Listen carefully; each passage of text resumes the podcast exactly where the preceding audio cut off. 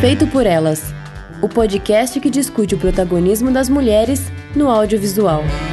Oi, gente, eu sou Isabel Wittmann. Eu sou Stefania Amaral. Eu sou Camila Vieira. E eu sou Kel Gomes. E o nosso programa de hoje vai ser sobre o filme Retrato de uma Jovem em Chamas. Mas antes de começar o programa, a gente queria agradecer muito a nossa madrinha Carolina Roncone, assim como os nossos demais padrinhos e madrinhas, né? Como nós falamos no nosso primeiro programa do ano e nós frisamos no, na semana passada no programa sobre adoráveis mulheres, nós estamos passando por algumas mudanças esse ano, que inclui o fato de que a rede Anticast de podcasts acabou. Com isso, nós nos tornamos um podcast independente que vai precisar muito mais da ajuda das madrinhas e dos padrinhos para ser produzido, né?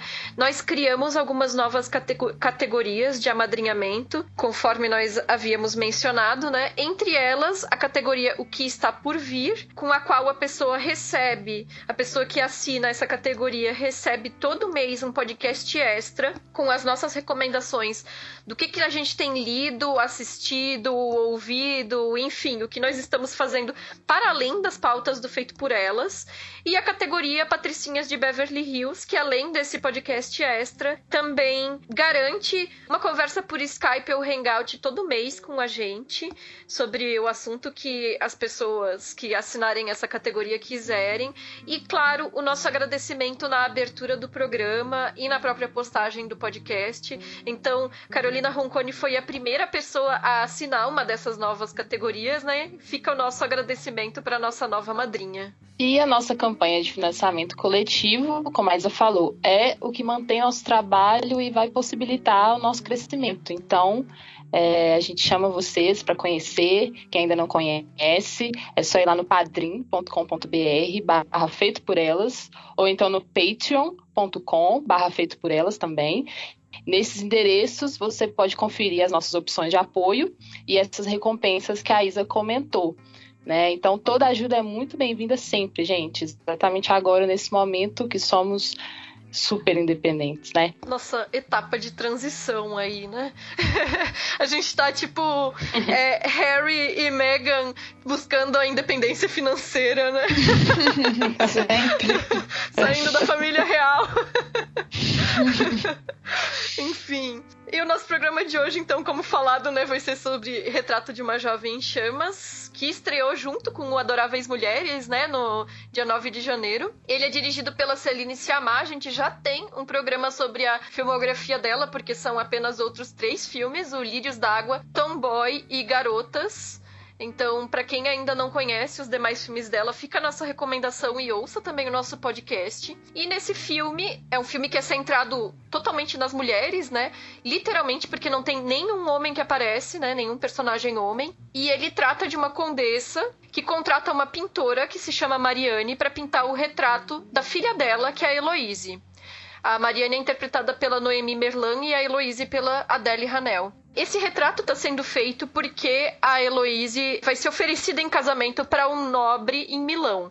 Esse nobre iria se casar com a irmã dela, mas a irmã dela morreu de uma forma que é contada no filme. Eu não sei se seria spoiler, mencionar isso tem a ver um pouco com a trama. Enfim, vejam o filme para ouvir o podcast. E como a irmã dela faleceu, seria a Heloise que iria se casar no lugar da, da, irmã dela com esse nobre milanês, né? Então o retrato seria uma forma de ele saber também com quem ele iria se casar e, e sei lá, aprovar o casamento, né? Mas aí tem uma questão, a Heloise não quer se casar e já havia recusado um retratista anterior de fazer um quadro sobre ela. Então, a Mariane ela precisa fingir que é só uma dama de companhia que está passando os dias caminhando junto com a Heloise para pintar durante a noite de memória esse rosto dela, né? Então, a primeira coisa que eu queria perguntar para vocês era justo sobre esses temas do filme, né? Porque muito passa pelo filme assim essa coisa da liberdade, né? A Heloise, principalmente essa coisa da escolha do casar ou não casar, com quem casar, né? E o fato de ela ter crescido em um convento e quando ela conhece a Mariane, elas têm um diálogo. Quando ela, Heloise sai correndo, né, na, na em um campo, assim, na, na, beira de um penhasco, ela diz: Venho sonhado com isso há anos. E a Mariane pergunta: Morrer? Aí ela diz: Não, correr.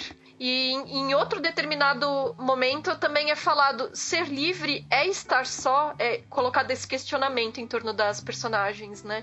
Então, o que, que vocês acham da forma como o filme trata dessa questão da liberdade para as mulheres nessa época em específico? É, eu acho que a gente tem que considerar a época, né, que o filme se passa. O filme se passa no século XVIII, início do século XVIII, não, ainda antes da Revolução Francesa. Uh, se eu não me engano, acho que é 1770 ou é 1760. Não lembro exatamente o ano, mas é, é isso, é antes da Revolução Francesa. E a Celine Sciamma fez muita pesquisa histórica histórica, né, para entender assim qual era a condição das mulheres naquele período, né? E as mulheres francesas ali no século XVIII, é, elas ainda ficavam restritas ao espaço doméstico, né? Elas deveriam abdicar de qualquer desejo pessoal que não tivesse relacionado à esfera privada. Então é isso, elas tinham que se dedicar aos assuntos da casa, aos maridos, aos filhos, e os homens é que deveriam ocupar a esfera pública. E tinha duas opções para a mulher poder ter instrução. Seria no convento, que aí é o lugar onde a Heloise teve essa formação. Né? O convento, naquele período, era um lugar de privilégio para ter acesso à instrução, né? à formação.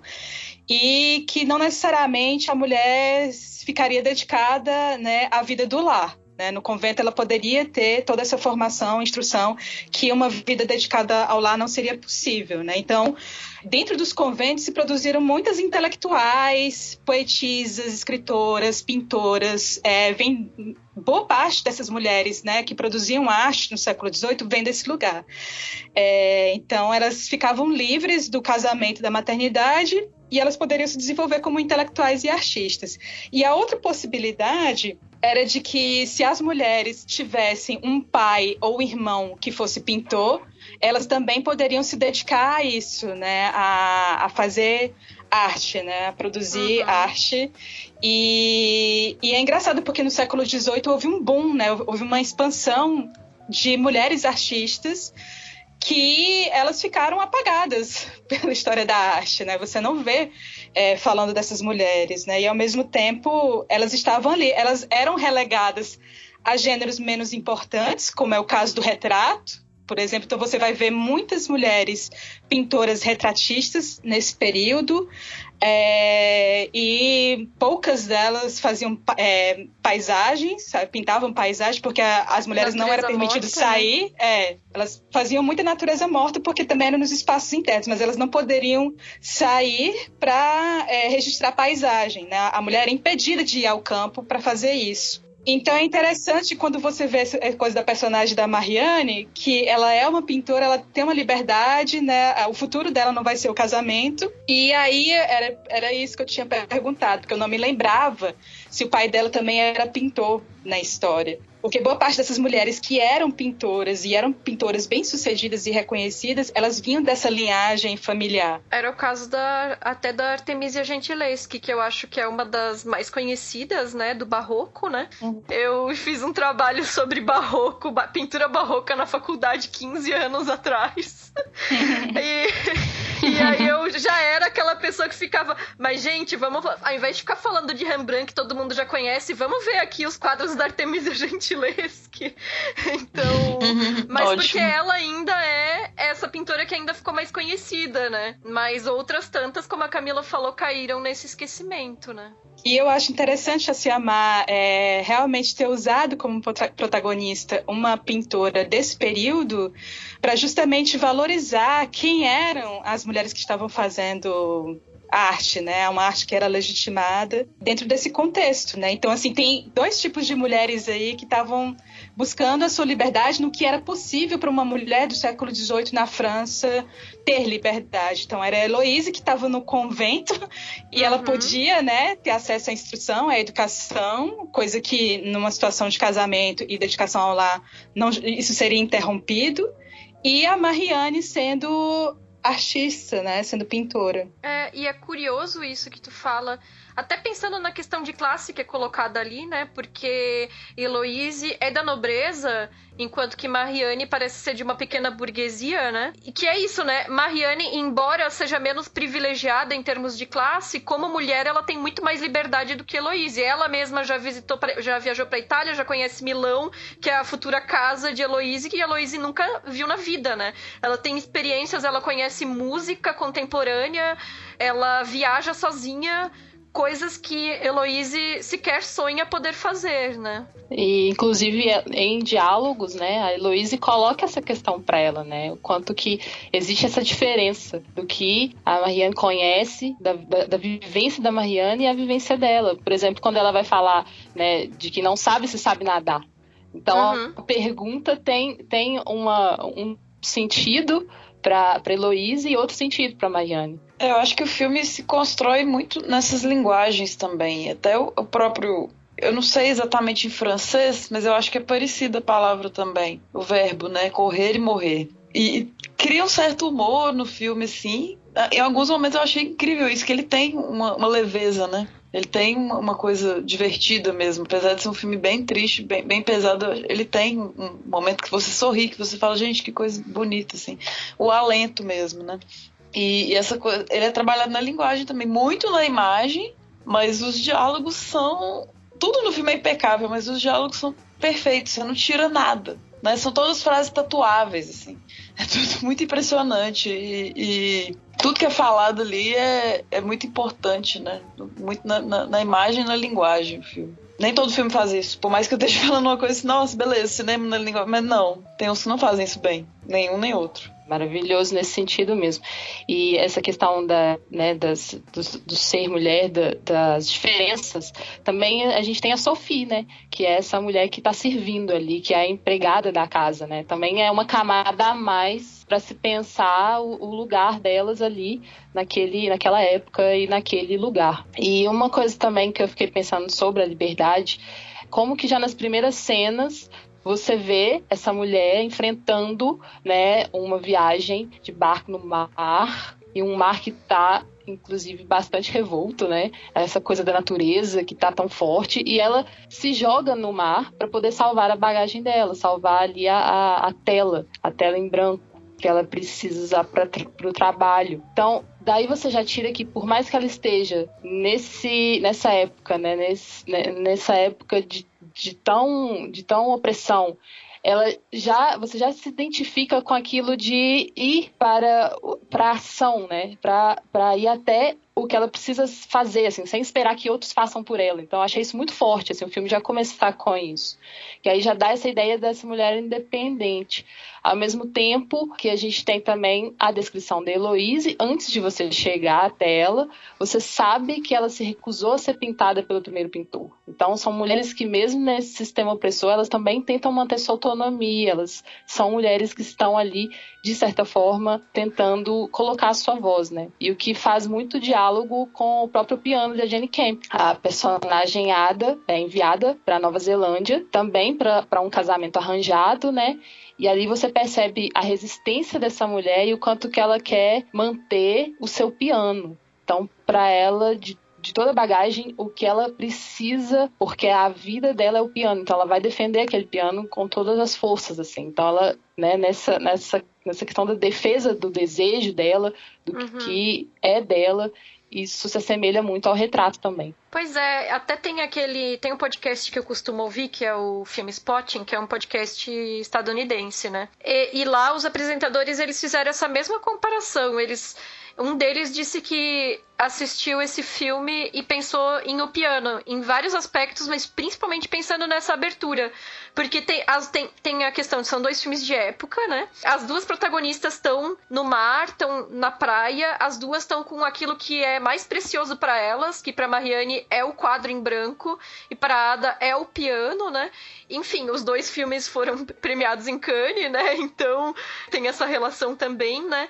Mas não sei, de certa forma dá para pensar em um paralelo nessas duas personagens, na forma como as duas estão escolhendo o próprio destino, a própria forma de viver a sua vida, né? Cada uma dependendo das suas possibilidades ali, né? uhum. dadas na história, né? É, eu não tinha pensado nisso. Infelizmente, eu queria ter tido essa sacada do piano, mas é realmente os dois filmes são bem similares nisso, assim, são dos diretores fodas e dá pra fazer muitas relações dos dois. Eu acho que o piano é mais, mais pesado, né? É.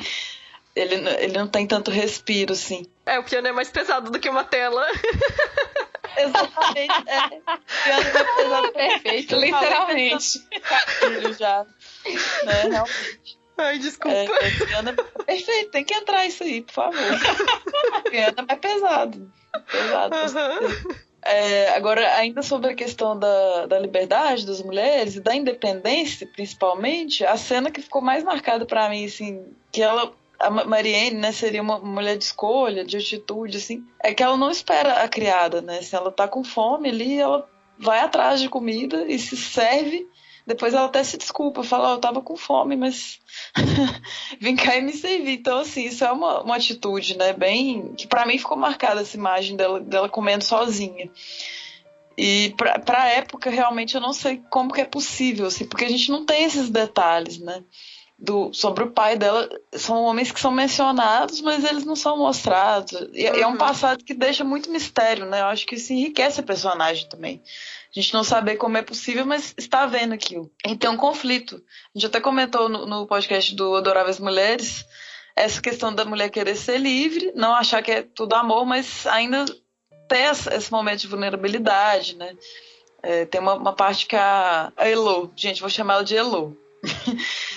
A Elo fala assim: olha, eu desfrutei da liberdade que você mencionou de, de estar sozinha, mas eu senti sua falta. Então é, é, um constante, né? Ter a sua solitude, ter seu momento, mas em algum nível a gente precisa das outras pessoas, né? A gente tem carências, né? A gente quer amar e ser amado também. Nossa, essa parte da, dela chegando e se servindo, eu tinha me chamado a atenção durante o filme, mas eu não atentei para isso. Só agora que tu comentasse, né? Eu lembrei agora do Que Horas Ela Volta, né? Da Ana Mui Laerte, porque hum, eu porque eu lembro que na época do Que Horas Ela Volta, muita gente dizia que a personagem da Camila Mardila Jéssica era folgada, né? Que ela se sentia em casa demais quando ela chega na casa da patroa da Val, né? Mas o se sentir em casa tem a ver com o estar no seu lugar, né? Que é um uhum. pouco o que tá acontecendo aqui, né? Ela não uhum. espera que ninguém a recepcione, é, sirva para ela, enfim, aquele, aquele ali já é o lugar dela, né? Eu não sei se é uma questão nossa, assim, cultural do brasileiro, mas eu acredito que não. Assim, eu acho que ali ela foi realmente ousada. Sim, total. E, né, porque em geral, sei lá, muita gente ficaria com fome a noite inteira e não fui servida, não vou ousar, né? A pessoa que fica paradinha na porta esperando alguém, né? é, dá, me convide. dá um alô, né? Pois é, e, e, de repente não, a gente não precisa ser tão assim também, né? A gente pode ter mais agência nessas coisas, realmente. É inspirador. Tem um, um, ponto do filme que eu acho que é outra questão central, além dessa coisa da liberdade, que é a memória, né? Porque o próprio quadro funciona como um registro. O próprio quadro é, é um momento de memória que tá ali para sempre, né? Ou enquanto a tinta durar, né? Se não aparecer uma restauradora aí pra, pra alterar, né? É acho que, inclusive, a questão do amor no filme tá toda na memória, né? Para mim, sim. Exato. Porque é, é, inclusive um slogan do filme, que eu acho que é a parte que mais me comoveu, assim, que ela, que ela fala, não se arrependa, se lembre disso, né? Tem essas memórias aqui, porque as, as coisas passam, né? Mas como a Elo disse, nem tudo tem sentimentos que são profundos. Mas a gente tem os vestígios, né? A gente tem imagens que a gente guarda, tendo fotografia ou não, né? Sendo uma ilustração, ou, ou a imagem mental que você vai ter da pessoa, que, é, que também é efêmera, né? Não é porque você tem uma fotografia ou uma ilustração que aquilo ali é fiel, né? Não é, não é perfeito. Nem a foto é a pessoa. É, é sempre um, vestígio de uma memória que engana a gente. Toda vez que você olhar para aquela foto, você vai, vai ver uma coisa e aquela memória vai estar mais distante. Mas elas, o tempo todo elas tentam prender as memórias nessas imagens, assim, né? Registrar da, da forma que pode. A, então, a, a Siamá, ela usou do mito de Orfeu e de Eurídice para trazer essa questão da memória para a narrativa, né? Então, tem esse mito que a Eurídice, da mitologia grega, né? Que a Eurídice morreu, o Hades, lá no, no mundo inferior, né? Permitiu que ela voltasse para a superfície, porque lá no mundo inferior todo mundo ficou comovido com o Orfeu, que queria trazer a amada de volta, enfim, tocou umas músicas lá. e aí ele disse: então vai, vocês podem voltar, pega aí aquela, aquele corredor ali, né? Vai até o final. Só que o Orfeu não pode olhar para trás porque senão ela morre de novo e aí é para sempre, tipo, não tem como desfazer. E aí o Orfeu, né? Bora, vamos lá, vai dar tudo certo, eu vou na frente, você vai atrás, eu não olho. E aí no final ele, ele ficou indeciso, né? Se ela tava realmente ainda seguindo ele depois daquele caminho todo. E ele virou para checar se ela ainda tava lá, né? E aí ele teve esse vislumbre dela que desapareceu, morreu, sumiu para sempre, né? E aí é interessante porque as três personagens elas discutem, elas leem esse mito e elas discutem partindo do ponto de vista delas, assim, né? E a Sophie tem uma uma visão bem simples e direta, assim, tipo, Orfeu foi burro e por isso a Eurídice morreu. E é interessante que a Heloise não, a Heloise ela diz que não foi é, um descuido, não foi sem querer, que foi uma escolha poética de guardar a memória da Eurídice, porque eventualmente ela iria morrer de novo de qualquer forma. Então ele optou por guardar a memória dele ao invés de ter a vivência do romance com ela de novo. E isso é muito, muito bom pra gente pensar no que a Celine Amar criou ali, porque tem tem um momento do filme no final em que há um momento do vire-se, né? Em que Heloise uhum fala pra, pra Mariane se virar, né? E que é mais ou menos um espelho desse mito do, da Eurídice, né? Que elas tiveram essa possibilidade do gozo, a poss possibilidade de viver o amor delas, de ter esse momento de, de alegria, de romance e tudo, né? Numa grande intensidade, mas a própria escolha da Heloise espelha o mito, né? Ela escolhe guardar a memória e provavelmente sabendo que qualquer luta para manter isso a longo prazo naquela sociedade e naquela época não seria possível. Então ela tem o vírice, né? Que é a uhum. memória. Não, e a Mariane, ela é assombrada por essa última imagem da Heloíse, né? Porque isso uhum. já está anunciado. Isso iria fatalmente acontecer com ela. Então, é, essa assombração que vem, é, ela vem muito por causa disso, porque já é uma preparação para esse, esse, distanciamento acontecer, né? E eu fico pensando, esse filme não é só uma história de amor, né? Ele, ele, é uma história de amor que se desenvolve gradativamente, né? Ele vai crescendo, é um passo a passo, e também como você consegue manter acesa essa chama do amor pela memória, pela lembrança, uhum. né? Nossa, lindo. Ou seja, se, se existe uma impossibilidade de viver esse amor de uma forma plena, é, de uma forma duradoura, então, assim, o que resta é conservar a memória da pessoa amada. É isso, assim, a, a, grande questão do filme é essa. Como é que você pode continuar, fazer com que o amor habite em você? E eu acho que o último plano, assistam, por favor, ouvintes, o filme, porque o último plano, eu acho que é a consolidação disso, né? Como é que você pode é, continuar fazendo com que esse amor habite você, mesmo com a ausência de alguém que você ama. Eu acho que essa que é a grande questão. E isso me fez me emocionar muito com o filme. Uhum. Porque é muito poderoso, sabe? Muito poderoso isso. Porque às vezes a questão do arrependimento também é porque se não tivesse acontecido, né? Aí não seria tão doloroso, né? De desapegar e de seguir a vida dela, já que é uma coisa que seria um rolê efêmero. Só que o filme mostra que não, assim, eu, eu, me incomodo muito assim com, com o cinismo, às vezes, que eu vejo atualmente de relações, tipo, ah, foda-se, segue em frente, sabe? E esquece. Acho que não é por aí, assim, que, que tem coisas realmente muito que vale a pena assim, ser, ser vividas mesmo e, e o filme reforça isso, assim, que, que apesar de não ser para sempre, foi muito intenso. Acho que o mais importante é a intensidade, né? E essa possibilidade de gozo que a Isa falou também do filme, de, de viver isso, né? O, o viver o que é possível de ter a, a, a, felicidade possível ali naquele momento, as alegrias que até onde elas podem ir, né? É, a, a Elo fala um momento assim, não, você tá seria um, um, um, alento de vez em quando, né? No meu casamento eu vou ter essa, essa alegria, talvez. Talvez não seja amor, a gente não sabe, né? E o filme é cheio dessas cenas, né, de, de alegria mesmo, de, da, da, cumplicidade feminina das mulheres bebendo ali, conversando, rindo, lendo juntas. Aquela festa da, das mulheres é muito maravilhosa. Aquele canto, né, que vai, vai incluindo mais mulheres e tudo, e a gente percebe ali a, a, a camada da bruxaria, né? De como que, que as que a gente vai falar um pouco depois disso, mas como que as mulheres se ajudavam, né? naquele momento né? se acolhiam e, e, os recursos que tinham para a época, né, para resolver as, as questões, né, muito muito bonito. É, isso da memória, do amor, de ser breve, mas ser intenso, me lembra muito Soneto de Fidelidade do Vinícius de Moraes, que fala, Sim. né, que eu posso me dizer do amor que tive, que não seja mortal, posto que chama, mas que seja infinito enquanto dure.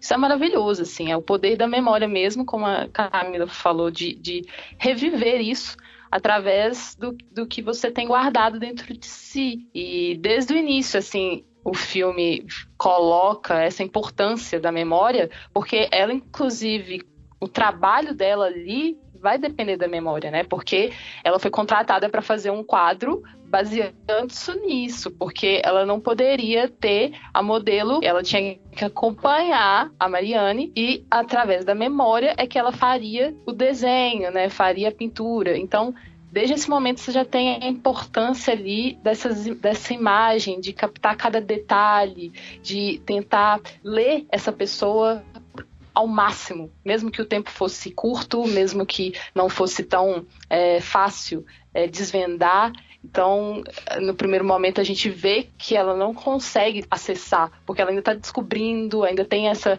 desconfiança. Então, o primeiro quadro, obviamente, não vai ser satisfatório. Mas aí, com mais tempo e como a, a, gente comentou aqui também, que é essa coisa, né, de, do crescente, desse amor que vai florescendo, vai crescendo. Então, aí sim ela consegue fazer uma leitura melhor de quem ela tá amando, né, de quem ela tá observando. É, é muito bonito, assim, como evoca, né, a memória, assim. Eu acho que em cada pessoa que vê esse filme passa, sabe, essa, essa, essa importância, assim, de você pensar em, nos seus amores, nas pessoas, né, que foram importantes para você, isso, sabe, é, faz aquela, liga aquela chavinha. E eu lembro de ficar muito arrepiada, né, porque o filme é, te coloca ali junto daquelas mulheres em olhares muito profundos, em detalhes muito, muito aquela coisa assim que o detalhe diz tanto que emociona pra caramba, assim. Então, perfeito, assim, essa questão de ligar o amor, a memória e a intensidade, mesmo que seja tão breve. E pensar também que, assim, são outros tempos. E não tô colocando em hierarquia, não, tá, gente? Mas os recursos que a gente tem hoje de captura de imagem, né? De foto, de, de olhar a pessoa por redes sociais. Né? Não é um distanciamento tão abismal igual se tinha na época, né? De ter que ver a pessoa né, através de, um, de uma imagem de terceiros ou a distância, pessoalmente, né? É, é, é diferente a forma como as, de apreciação naquela época, né? A, a possibilidade de apreender essa, essa, essa imagem é muito diferente, né? É muito talvez mais na, na mente, no, no, no, manual ali, no artesanal, do que por dispositivo, né? Isso é muito importante pro filme também. É, e, e aí, isso tudo que vocês falaram do olhar, né? Do, da forma de criar a imagem e como isso se relaciona com a memória, para mim é o terceiro ponto do filme, né? Que o primeiro para mim é a liberdade, o segundo a memória, né? E o terceiro para mim é o olhar, né? Porque o olhar ele tá uhum. tá posto ali o tempo inteiro, né? Primeiro, a própria Maria Marianne fica encarando aquela tela em branco e ela hesita, né, em dar aquele primeiro traço de carvão, porque é como se o primeiro passo é um, é um pulo no, no abismo mesmo, assim, né? Aquilo que vai ficar marcado para sempre ali na tela quando tu começa a pintar, né? E depois todo esse processo, como a Kel falou, de que ela tem que pintar de memória, então elas estão naquele jogo em que cada uma observa a outra, né? Tanto que depois que Heloise já sabe que Marianne é uma pintora e elas começam a posar do jeito convencional, né? Ela até questiona a Mariane, o que, que você acha que eu tava fazendo enquanto você tava me olhando? É claro que ela também uhum. tava olhando a Mariane, né? E tem esse é um processo de duas mãos assim, né? De ida e volta, o olhar e ser olhado, né? E aí é. E, e, é esse olhar que cria intimidade, né? Porque o primeiro quadro não ficou bom, porque a Mariane ainda não conhecia de verdade a Heloise e ainda não conseguia captar a intimidade da Heloísa, expressar os sentimentos da Heloísa no seu quadro, né? Então, o olhar e ser olhada também é o conhecer e ser conhecida. Então, é nesse processo todo que se constrói o bom retrato, porque o, o retrato ficou bom no final, porque era um retrato que expressava tudo que estava posto ali. O relacionamento que as duas construíram uma com a outra, né? E, e tanto que existe uma diferença enorme também entre o retrato que é o posado e os esboços que a Mariane faz enquanto Heloísa está dormindo, assim, né? Que é uma uma coisa muito uhum. mais íntima, muito mais próxima. Uhum. E também é a forma como Heloise posa para ela, colocando um espelho cobrindo a vulva, né? Porque é aquela uhum. coisa assim, né, de Tipo, você tá se vendo em mim, você tá se vendo no meu corpo, a gente tá descobrindo uma o corpo da outra né, nesse movimento também mútuo, né? É o olhar, é o toque, enfim, é tá tudo junto ali, né? Os corpos, os olhares, é, e eu sempre lembro do Didi Uberman, que é um teórico de imagem, basicamente, né? Que tem o que vemos e o que nos olha, que é um livro dele, que fala dessas questões mesmo, de olhar e ser olhado, obviamente. É, porque é um, é um espelhamento, né? É perfeito aquela cena ali, porque é, é uma delicadeza, né? De serem dois corpos femininos, né? E é, me lembro, esse me lembra em alguns momentos também me chama pelo seu nome, por esse detalhe de de também do masculino e, de, e, da, e, do espelhamento no nome, né? Mas aqui é, é, mais na imagem. E eu acho muito interessante como é que a Elo se coloca é, na pintura, assim. Tem o, o, momento do. Uma outra cena que acontece no filme, ainda não estamos falando dela, mas que ela convida né, a, a Mariane, vamos pintar. E no caso, o pintar, ela está se considerando pintando também de estar tá posando. Eu achei fantástico isso, porque é, se ela é modelo, ela também tá pintando, sabe? Não, não é o mesmo processo, né? Ela não é a pintora, mas ela faz parte daquela pintura. Ela não, tá pintando exatamente. junto com a pintura, né? Tudo a ver, tudo a ver. Você falou do Gigi, do Gigi Uberman, que é essa questão do, do olhar e ser olhada, é, é claro, né? Gigi Uberman fala disso, né?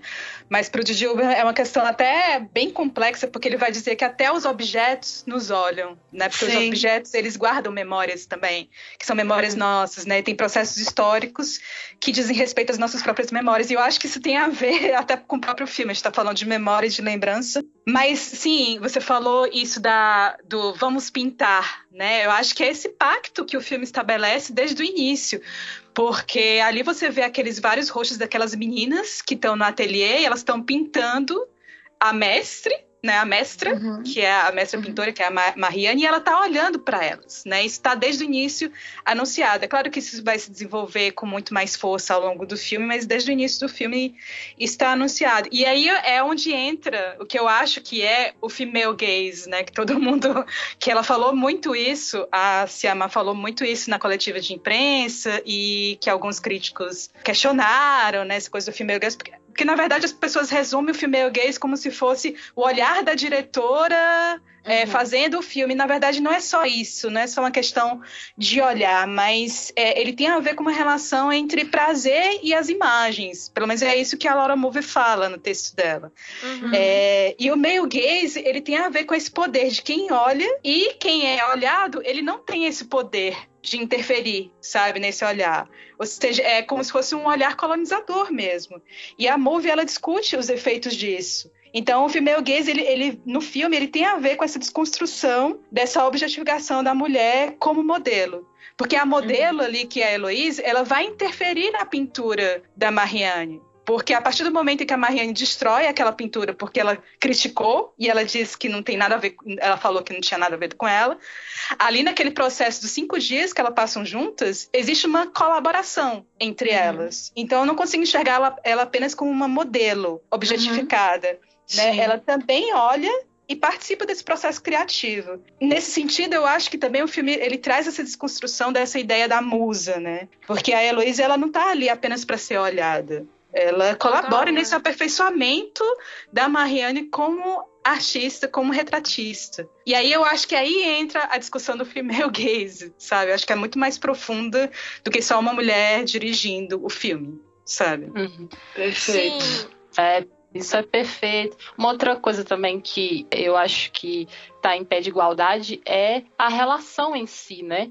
Porque se ao mesmo tempo elas estão criando, né, criando, co-criando essas pinturas, essa, essa relação também. Então eu gosto que se estabelece uma relação de igualdade. Não tem ali uhum. alguém a ser conquistado, alguém a ser seduzido. É uma sedução recíproca. Então é muito forte, por exemplo, quando ela vai falar, né, que da, da, dos gestos, ela começa falando dos gestos da, da Heloise e começa falando o que, que aquilo é revelado para ela. E aí, ao mesmo tempo, a Marianne também vai dizer dos gestos que são revelados para ela. Então isso eu achei caramba, que ótimo, porque é um processo de sedução de igualdade, sem uhum. uma lógica de poder de uma sobre a outra. É, o medo da, da Elo de casar é esse, né? Eu acho que, se eu não me engano, ela fala em algum momento que ela sabe que não vai ser uma coisa de igualdade, né? E ali elas têm total liberdade, elas estão é, cúmplices mesmo da outra, jeito, é, é, sinceras uma com a outra o tempo todo, assim, sobre o que estão sentindo e tudo mais.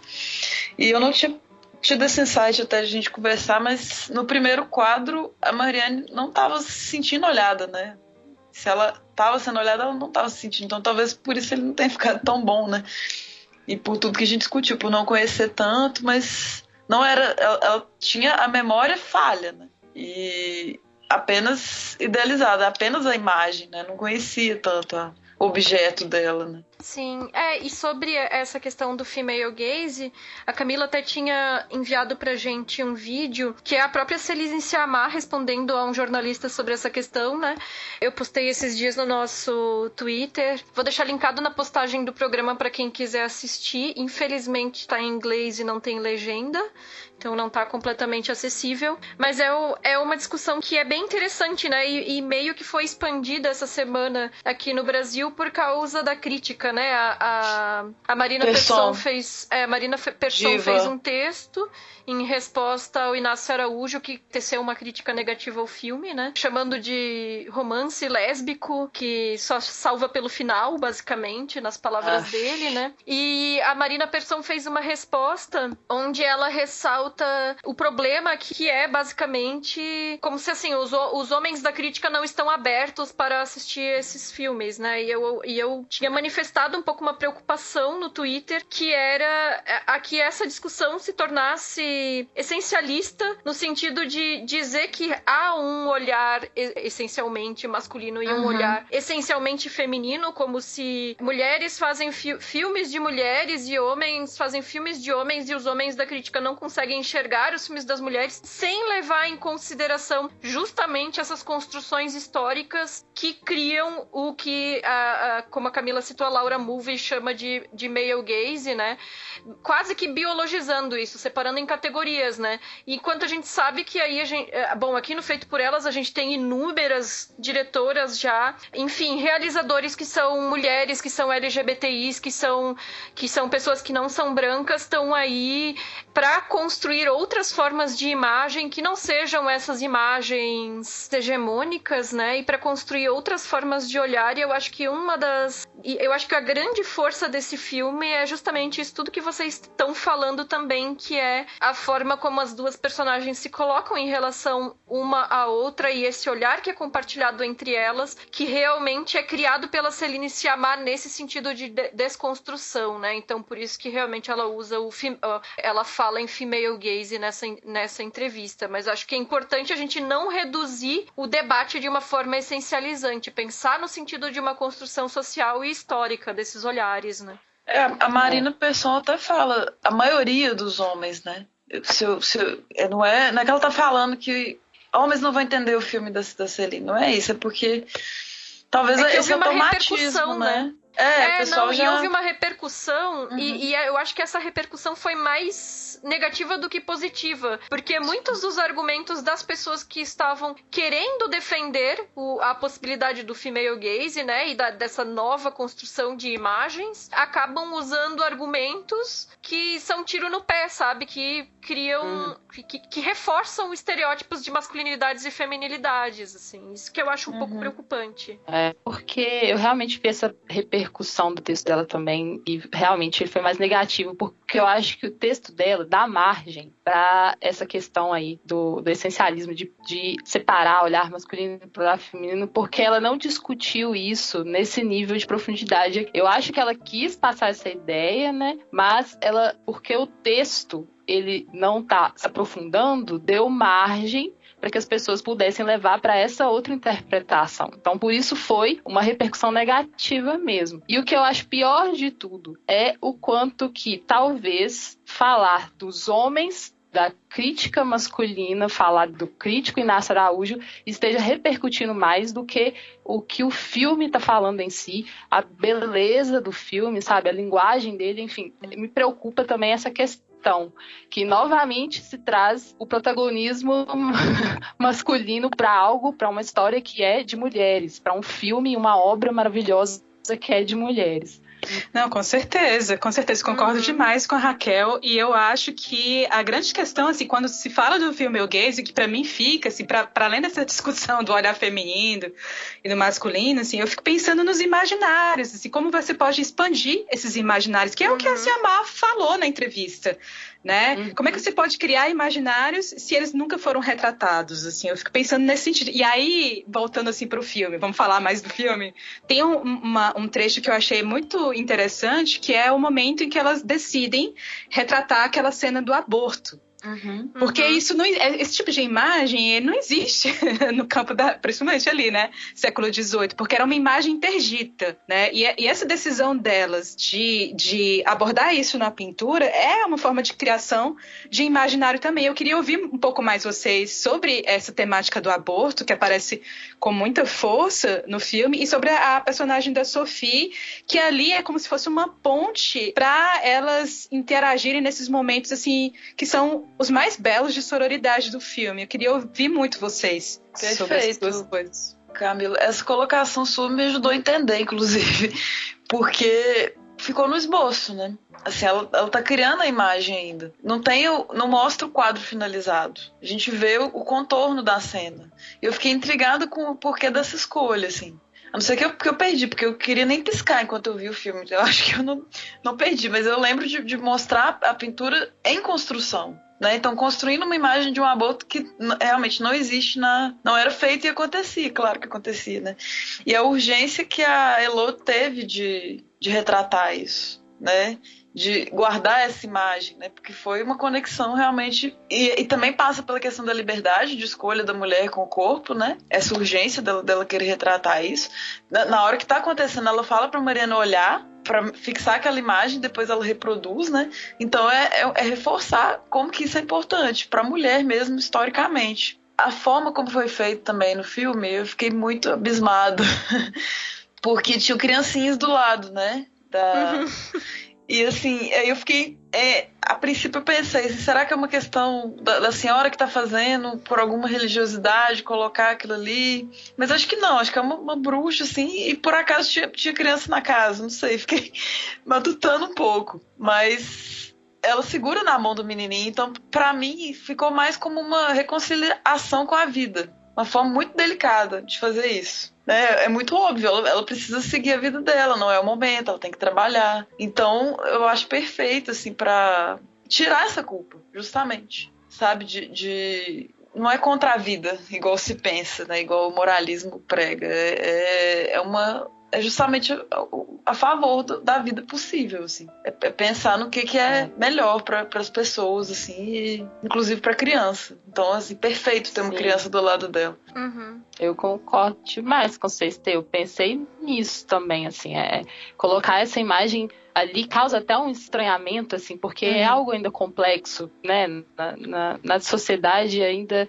é um tabu, é crime. Então, assim, foi uma maneira ousada e bonita e poética de, de retratar isso para dizer que ambas são vidas ali, elas importam, tanto daquela, uhum. daquele bebê quanto daquela mulher, né? E assim, a escolha dela é uma escolha, pronto, é uma liberdade, né? Então eu acho que é bem isso que você falou, assim, é para tirar essa culpa, para trazer ali uma, uma noção de, de, de liberdade mesmo e que ela não tem essa culpa que querem colocar nela. E é muito bonito como que as mulheres já ajudam de imediato, não tem uma questão, né, que nossa, o que está acontecendo? Ai, por que, que isso aconteceu? Julgar, Enfim, não né? existe um questionamento, uhum. é, não existe julgamento. A coisa é imediata, sabe? Então, assim, a, a, acontece de maneira muito natural. Uhum. Então, é natural também que existam crianças ali, que existam um bebê ali, porque é isso, a gente precisa melhor dessa forma. E Mariane pergunta para ela, né, antes de, de qualquer julgamento, tipo, cadê o pai? Você quer uma criança?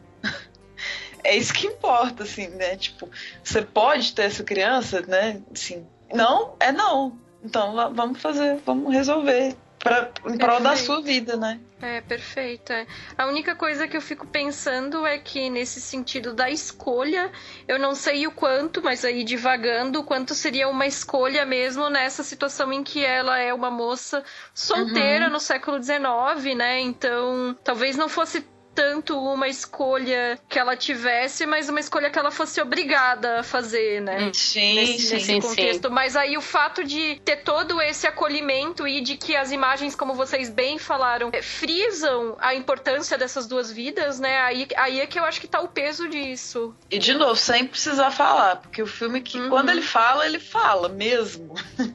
Aqui a gente entende de olhar a situação. Né? Dá para ler isso aí facilmente assim, nessas imagens. Então, a pergunta que eu ia fazer é sobre a história de amor que o filme conta, né? Pensar assim, como é que vocês sentem que a Se Amar como diretora, ela mostra isso? Porque o amor, ele é abstrato, né? A Esther até pode falar um pouquinho sobre isso, mas eu acho que ela consegue mostrar concretamente como é que esse amor, ele vai crescendo ao longo das cenas. E isso em termos de ritmo, sabe? Dos planos que são construídos, essa coisa do olhar, de usar muito close. Eu queria ouvir um pouco de vocês e falar também um pouquinho sobre isso depois. É, e é a construção do, do amor e a construção das pinturas, né? É, do esboço, né, dos primeiros traços ali até uma coisa mais concreta e, e a vivência que passa por tudo aí. É, como que ela constrói é, é a cada plano, né? Assim, é um dos filmes mais perfeitos sobre, sobre amor, assim, que eu já vi, né? Que não é aquele amor eterno, feliz para sempre. Né? Eu adoro essas histórias de possibilidades, mesmo que curtas, né? Falamos disso em Fleabag também, né? O, o, que vai passar, mas que acontece, que é intenso, que é ótimo para todo mundo. E, e a gente falou um pouco disso no início, né? Dessa tentativa das duas de aprender na imagem, né? Da, da lembrança, que não, não é uma coisa que você pode confiar. A, a Susan Sontag também fala disso acho que no sobre fotografia, que aí já é outras técnicas, mas mesmo assim, mesmo sendo uma foto, a gente não pode confiar, né? A pintura também não, não é não é a verdade que está ali é subjetivo o olhar que você vai ter para aquele para aquela produção, né? Mas é a, é a, forma que elas têm de, de registrar, assim, o amor na memória. É o amor possível para elas. É né? uma memória escorregadia, mas nessa, nessa construção mesmo, desse esboço que vira um quadro final. Acho que é essa metáfora que, que a Ciamar fez, assim. Que se confirma muito na página 28, né?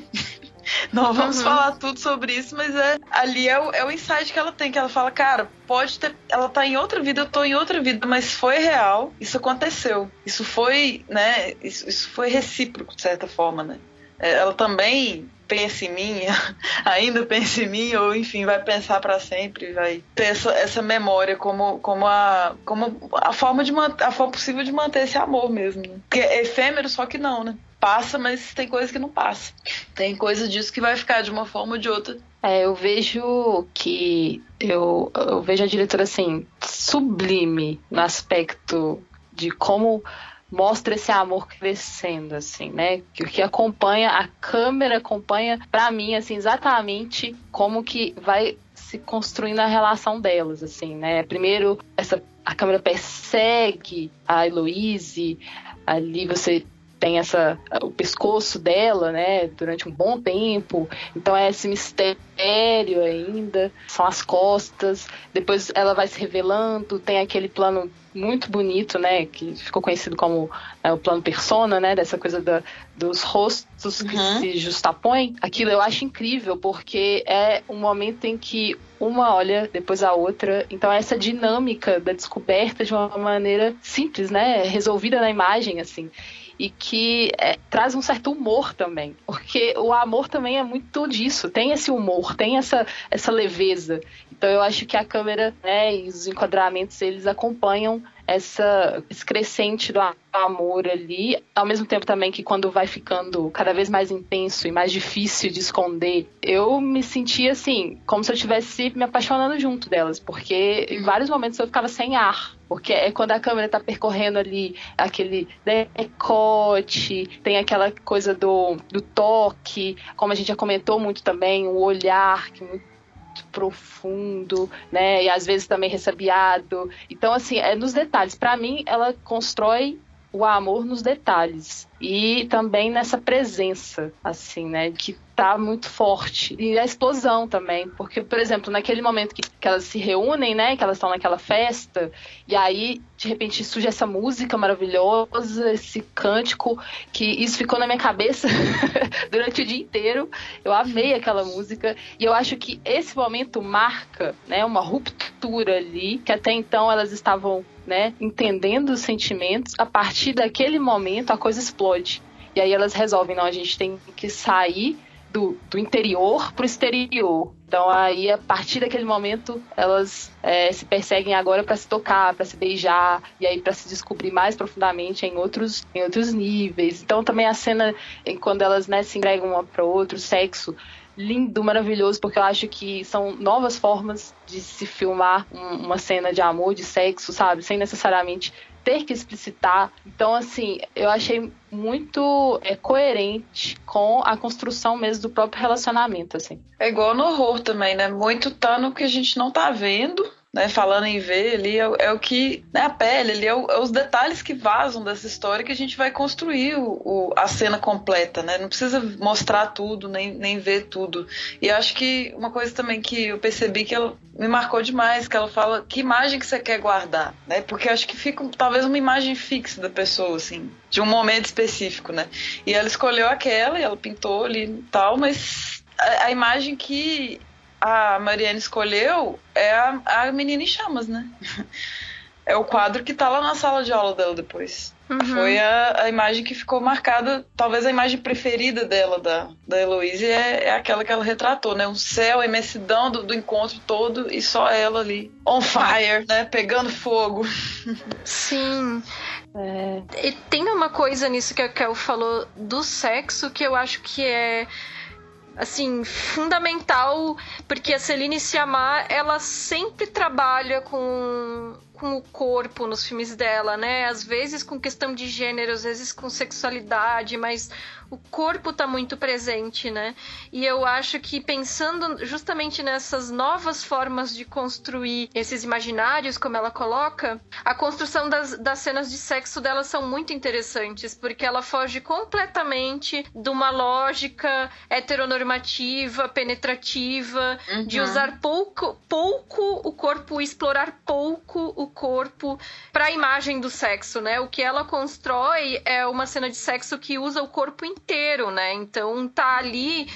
Não, não tá só a genitália das personagens, não tá só os lábios das personagens, mas assim, é braços, é pernas, as axilas fazem parte da cena de sexo, né? Então ela tá pensando em um erotismo que é um erotismo muito fora dessa lógica normativa, uhum. né? Então eu tô fugindo um pouco da, da pergunta da Camila, mas porque eu acho que vocês já, já responderam muito, assim, que é, que é essa construção do amor passo a passo, né? E principalmente da proximidade da câmera, a câmera muitas vezes emulando o olhar das personagens, né? Porque é aquilo que a gente já falou, né? O olhar como o descobrimento, né? Mas eu uhum. acho que a expressão física do amor também é uhum. importante nesse sentido, porque ela está construindo no novas formas de a gente ver o sexo nesse cinema, né? Enquanto a gente está acostumado em umas cenas de sexo que são muito padronizadas, a cena de sexo que ela constrói é outra, né? Mas eu acho que você não fugiu da questão, não. Exatamente. Eu acho que você está totalmente dentro, porque uhum. isso diz respeito também a não representar esse sexo imediatista.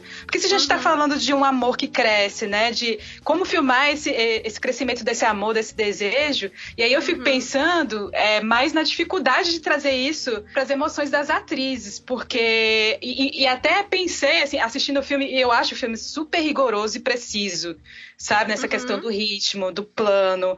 É um filme que também tem muito campo contra campo, né? E, e às vezes pode ficar até chata essa ideia, né? Campo contra campo, mas ela consegue dar um ritmo muito bom para o filme. E eu fiquei pensando em como trabalhar isso no, no, no, ponto de vista do emocional das atrizes, porque me perguntei se essa filmagem ela aconteceu cronologicamente. E aí fui ler algumas coisas, algumas entrevistas que a Cia Madeira, ela disse que não, que foi uma filmagem descontínua, né? As externas foram filmadas primeiro, porque tinha uma questão de locação, e depois foram as internas. E aí ela até falou disso, ela falou que precisava direcionar as atrizes para determinados estados emocionais que tinham a ver com esse crescimento ao longo da narrativa do filme. Então era, era muito associado isso do roteiro, que o roteiro pedia, e o roteiro tinha lá o passo a passo, sabe? Então, uhum. nesse momento aqui, essa personagem está no passo 4 da emoção que ela tem que sentir Nossa. em relação a Luiz. Então, era muito preciso mesmo. E eu acho, e você assistindo o filme, você consegue per perceber essas, essas diferenças de emoções nos uhum. rostos delas mesmo, total, sabe? Total. Sim. Mas como é difícil, sabe? Nossa, demais, assim. E é uma precisão, porque por mais que tenha um, um rigor, a gente vê que tem um rigor é, estético e artístico em todas as composições, assim, do filme, né? Mas por mais que tenha esse mesmo rigor e, e esse mesmo rigor de roteiro, como tu falou agora, né, Camila?